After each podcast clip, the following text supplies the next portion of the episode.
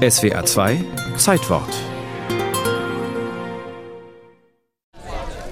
Die hellen Stufen sind ein Muss bei einem Paris-Besuch. Pausenlos steigen Touristen herauf oder herunter, immer wieder entsteht Stau, wenn jemand schnell ein Selfie schießen muss, wahlweise mit den Dächern von Paris oder aber der weißstrahlenden Basilika vom Sacré-Cœur im Hintergrund.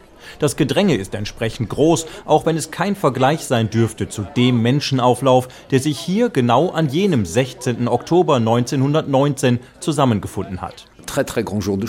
Es war ein Tag von allergrößter Freude. Quasi alle Bischöfe Frankreichs waren da. Der Papst reiste seinerzeit nicht selbst, aber er hatte einen Abgesandten geschickt und natürlich gab es eine Masse von schaulustigen, gläubigen Priestern, Bischöfen.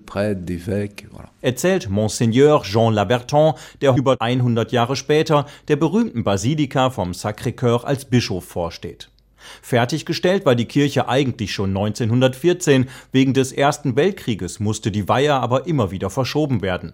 Fast 40 Jahre hatten die Bauarbeiten gedauert. Der Grund auf dem Kalksteinhügel von Montmartre hatte sich als morsch und löchrig erwiesen.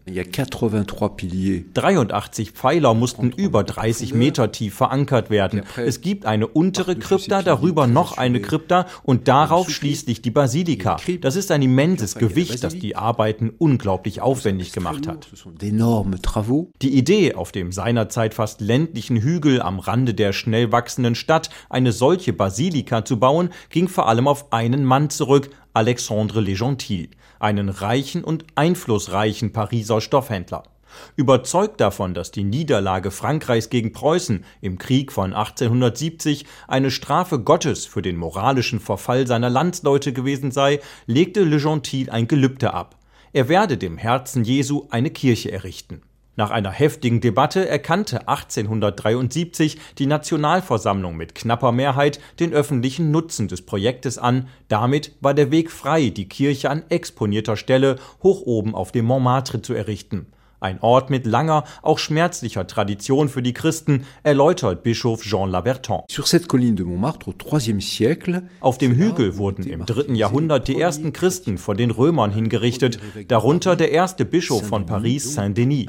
Es ist also ein sehr bedeutender Ort für Christen, zu dem immer auch Pilger gezogen sind. Im 11., 12. Jahrhundert wurde hier ein großes Kloster errichtet, das dann bis zur französischen Revolution stand. Trotzdem war die geplante Basilika Basilika vielen Parisern auch ein Dorn im Auge. Schließlich hatten auf dem Montmartre-Hügel ebenfalls 1870 auch heftige Kämpfe rund um die revolutionäre Pariser Kommune getobt.